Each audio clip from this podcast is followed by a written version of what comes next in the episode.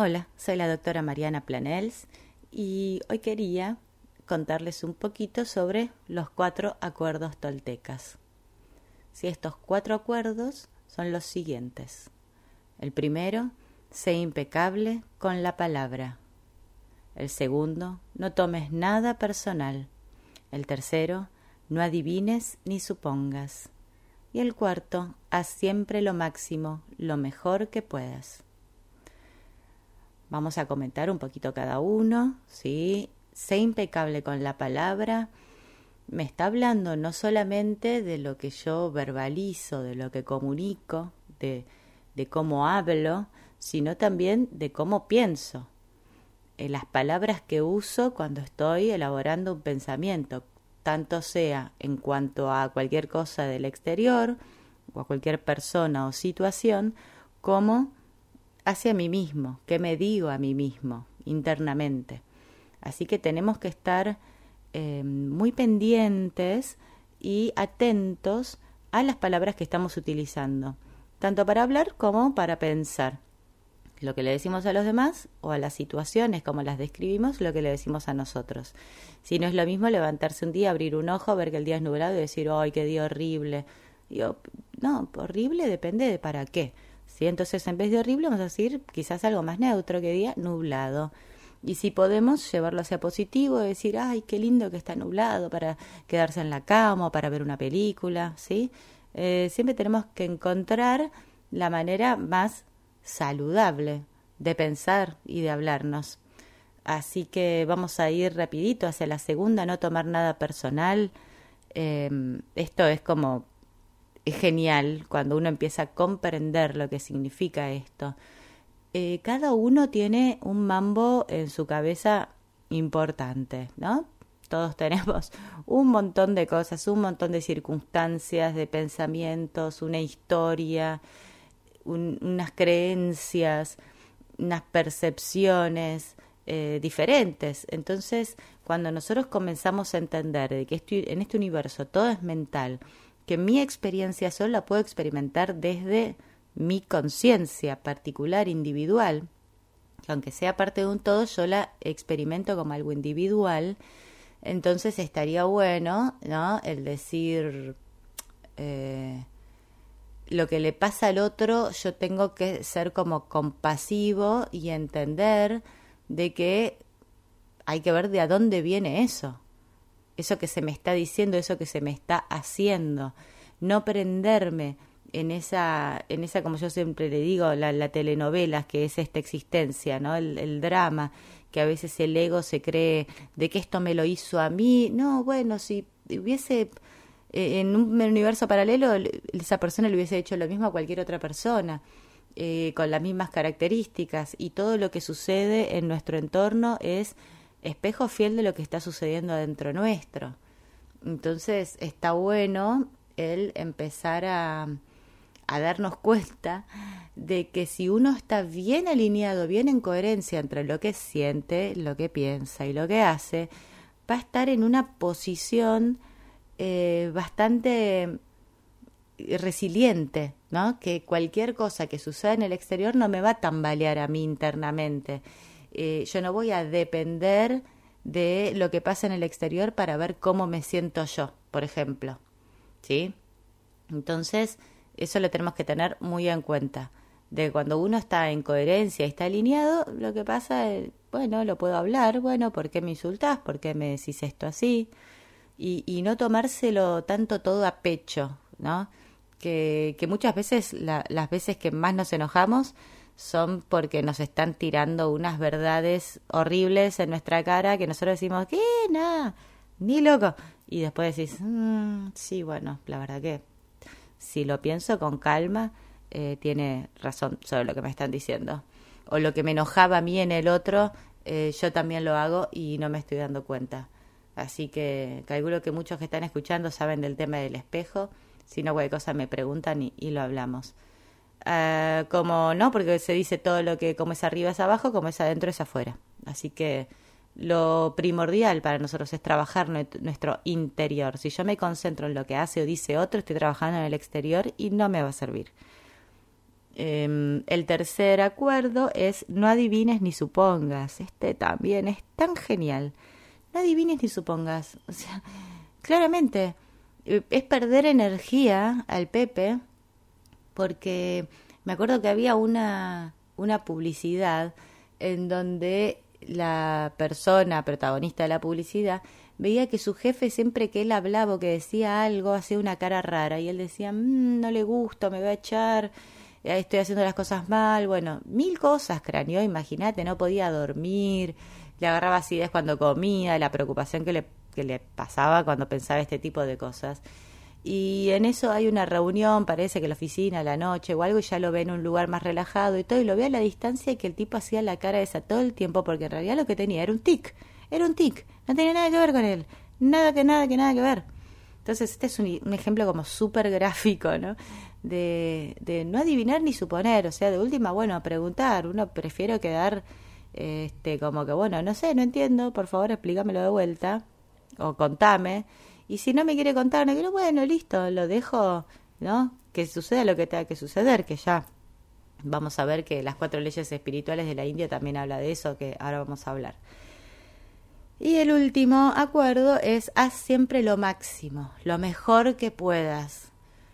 O sea, creo que eso es lo que nos dice de, de, que tenemos que tratar de no quedarnos en esta zona de confort, en lo fácil, en lo repetitivo, en lo rutinario. O sea, vinimos acá a experimentar, a tener una experiencia. Entonces, hay que mover, hay que movilizarse, ¿no? Un poquitito. Y si siempre nos vamos empujando los límites de los que podemos hacer, cada vez vamos a tener más posibilidades, vamos a experimentar más. Mientras más posibilidades tenemos en nuestra mente, sabemos que ya la sensación de estrés va bajando, así que vamos a estar mucho mejor energéticamente, con, con un fluir mucho más saludable, en donde le vamos a decir chau chau a cualquier tipo de, de enfermedad. Porque recordemos que nosotros lo que conocemos como enfermedades, porque tenemos problemas en algún órgano o en algún sistema. Esos órganos están formados por tejidos, que están formados por moléculas, que están formados por átomos, que son en un 99,99999 eh, vacío, entre comillas, sí, que en realidad está lleno, lleno de qué? De energía. O sea, toda esa energía. Si no lo queremos entender, o bueno, eso es tema de cada uno pero la evidencia eso es lo que dice. Entonces, si nosotros manejamos eh, las energías y estamos atentos a nuestro nivel energético y cuáles son los mensajes que me están diciendo de cómo está mi energía en cada chakra a nivel global o lo que sea, vamos a poder eh, no solo prevenir, sino sanar un montón de situaciones porque la base de todo es la energía. Si modifico la energía, voy a modificar el átomo, voy a modificar la molécula, voy a modificar el tejido, voy a modificar el órgano. Y si algunos se preguntan, tipo, ah, pero entonces eh, estoy escuchando que una médica está diciendo que me puedo regenerar el órgano yo solo, sí, sí, eso es lo que estoy diciendo. Sea, si no lo queremos creer, no lo vamos a poder crear. pero eh, me parece como que es, es hora de empezar. Yo ya no puedo hablar, viste, con, con decir, y quizás en alguna situación, no, no, no. En todas y absolutamente todas las situaciones eh, tenemos la posibilidad, eh, las posibilidades infinitas de poder sanar cualquier cosa, de poder dar vuelta a cualquier cosa, de poder crear nuestra realidad como se nos antoje. Obviamente, vamos a hacer la salvedad de que hay muchos cerebros que no van a poder hacer como este, este clic que hay que hacer para poder entender esto, para poder realmente fluir y brindarnos a esta inteligencia superior, que yo les digo siempre que hay pruebas por todos lados que existe. O sea, esto de que le pueden decir Dios, conciencia cósmica, el todo, fuente lumínica, original, eh, la fuente de luz, como le quieran decir, pero evidentemente hay una un ser inteligente, ¿sí? O, seres inteligentes que están diseñando cosas como los planetas, cosas como los paisajes, cosas como los minerales, el mundo mineral, el mundo vegetal, el mundo animal y como el ser humano. O sea, el ser humano ya me canso de decirlo. La magia de tener este cuerpo humano que podemos hablar, digerir, eh, pensar, caminar, que es una cosa de locos. O sea, pensémoslo. ¿Quién nos, quién nos cuida cuando, cuando dormimos? O sea, ¿quién nos cuida cuando uno está pensando en cualquier cosa y hay algo que te dice tipo, uh, mira que viene un auto? Eh, ¿Quién nos forma? ¿no? Cuando estamos dentro de la panza de la mamá. También ya lo dije varias veces. Entonces, eh, los voy a repetir una vez más a estos cuatro acuerdos porque ya que estamos, también les voy a contar lo que son las cuatro leyes espirituales de la India también. Entonces, los acuerdos toltecas son cuatro y los pueden googlear obviamente para, para obtener más información y son sé impecable con la palabra. Vamos todos que podemos, podemos hacer este cambio. ¿sí?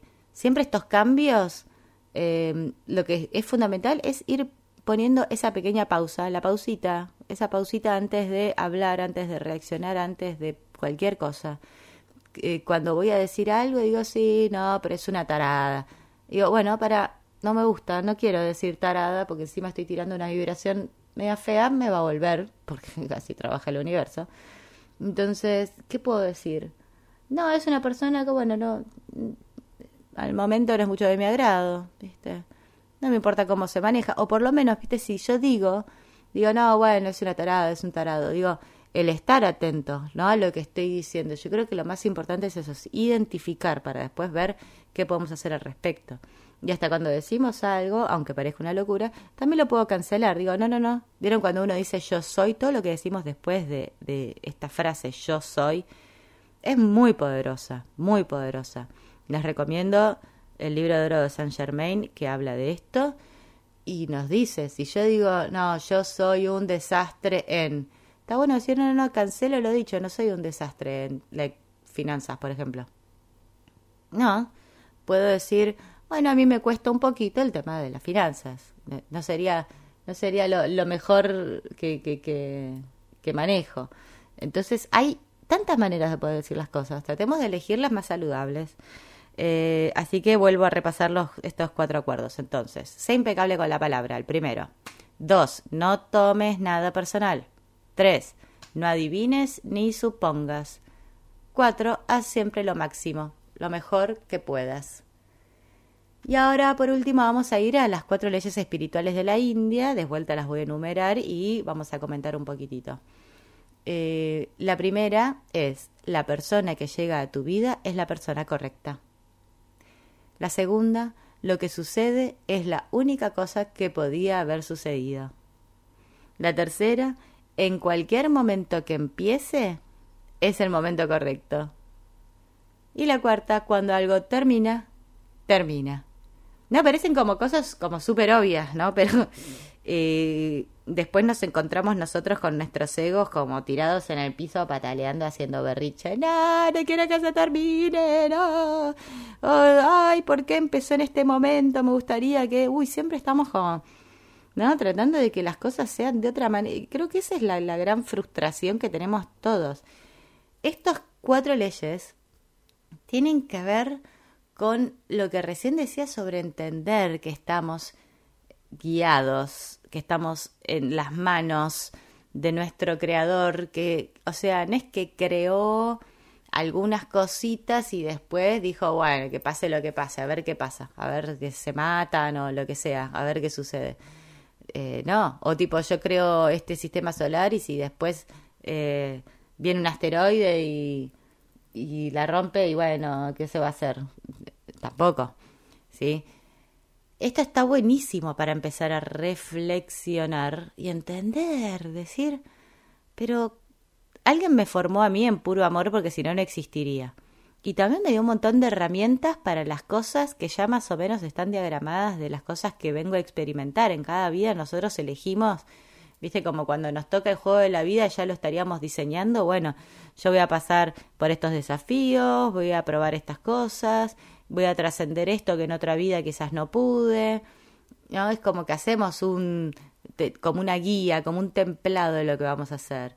Después, dentro de eso, sí, tenemos este libre albedrío que, bueno, si yo tengo que conocer a tal persona, quizás tenga un par de momentos en donde lo pueda conocer, porque quizás en ese día que, que era el día que se iba a dar, y tenía que ir al boliche y al final no fui y al final no lo conocí ahí, pero después se me antojó o ir a cargar nafta a la mañana y me lo encuentro en la estación de servicio ese mismo día. ¿Viste? Es como que siempre de alguna manera las cosas nos encuentran. ¿Vieron? Entonces está lindo el empezar a reflexionar sobre todo esto de que hay algo que está sosteniéndonos, que nos está guiando, protegiendo. Además que es hermoso sentirse así. Cuando uno empieza a confiar, porque es si yo confío que hay este creador, que este creador está encarnado en mi persona, imaginando que tiene una individualidad, con una personalidad y todo para poder experimentar desde un punto de vista, porque si no, no podemos experimentar todo desde todos los puntos de vista. O sea, sí podemos en esta, en esta existencia 3D podemos en diferentes tiempos ir viendo diferentes puntos de vista. Ya dentro de poco vamos a poder igual ver todos los puntos de vista todo el tiempo, pero por ahora, mientras estamos en esta transición, y está bueno ir aprendiendo, a ir modificando nuestras perspectivas, ir viendo otras maneras, salir un poco de la rigidez de esta matriz 3D dual de blanco, negro, bueno, malo. Es como que empecemos a entender de que, bueno, lo que para uno es bueno, para otro no va a ser tan bueno y para otro va a ser hiper malo. Entonces vayamos aflojando estos límites, estas creencias. Todos lo único que deberíamos estar es como un poco más reflexivos y también cuestionar. ¿no? Estaría bueno empezar a cuestionar un poquitito más todo lo que nos viene pasando, todo lo que venimos sintiendo, cuestionar las creencias las creencias sobre las cuales nos apoyamos.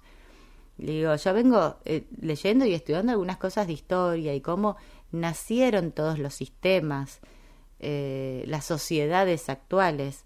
¿De dónde vienen? ¿De dónde vinieron los bancos? ¿De dónde vinieron los gobiernos? Tipo, ¿quién dijo? ¿Cómo es el sistema de votación? ¿Y realmente influye algo lo que estoy votando? ¿Lo están manejando todos otros? ¿Viste? Hay un montón de cosas para ver que te que te empiezan a ayudar a ver otros puntos de vista. Pero, como, como es la reflexión justamente principal en este audio, es eh, que reflexionemos sobre lo que somos. Yo creo que eso es lo más importante para después pasar a reflexionar sobre lo que sentimos, pensamos o hacemos, ¿no? Pero si nosotros entendemos y reflexionamos de que alguien nos creó de una manera tan perfecta, ¿no? Como se decía, a imagen y semejanza, era literal, era literal. Era una metáfora, esas metáforas, viste, como de, de psicología inversa, de que cuando uno ve películas y te cuentan esas historias de los héroes, que todos somos héroes, porque el camino del héroe que uno ve en El Señor de los Anillos con Frodo, que sale de su zona de confort, hace de todo, bueno, salva a todo el mundo, lo que pasa siempre, ¿no? Que ahora se me viene cada ejemplo, pero bueno, el hombre araña, el pibito flacucho ahí, que Capitán América, viste, todo flacucho, así que no puede nada, después termina salvando al mundo, o sea, nos tiran muchas veces esas, esas películas, esas, esos cuentos también, porque de chiquitos también nos contaban ese tipo de cuentos, en donde alguien empieza a descubrirse a través de los desafíos y de las cosas que le van sucediendo, y se termina convirtiendo en ese héroe eh, después de un, de un trabajo, de un trabajo justamente también de reflexión, de conocerse, de lo que es capaz, de todo lo que puede hacer,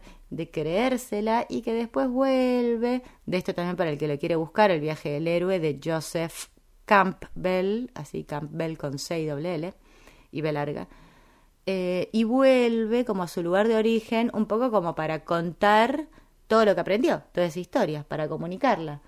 Que vendría a ser, ¿no? Cuando ya uno está también más grande y que uno empieza a contar todo lo que hizo en su vida. Nos pasa a todos todo el tiempo, con mayores o menores hazañas, ¿sí?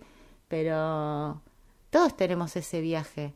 ¿Sí? Imagínense que venimos, uh, encarnamos en un cuerpo humano con un, con un traje virtual donde podemos experimentar a través de los sentidos, súper completo el traje, divino, para venir a ver qué podemos hacer. ¿Puedo escalar esa montaña? ¿Puedo surfear esa ola?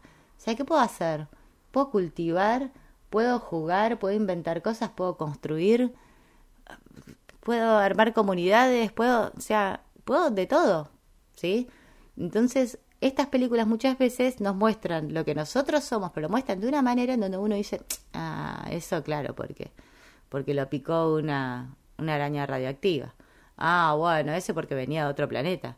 Ah, bueno, pero... O sea, siempre vamos a poner como alguna excusa, por decirlo de alguna manera, para no creernos esto que somos.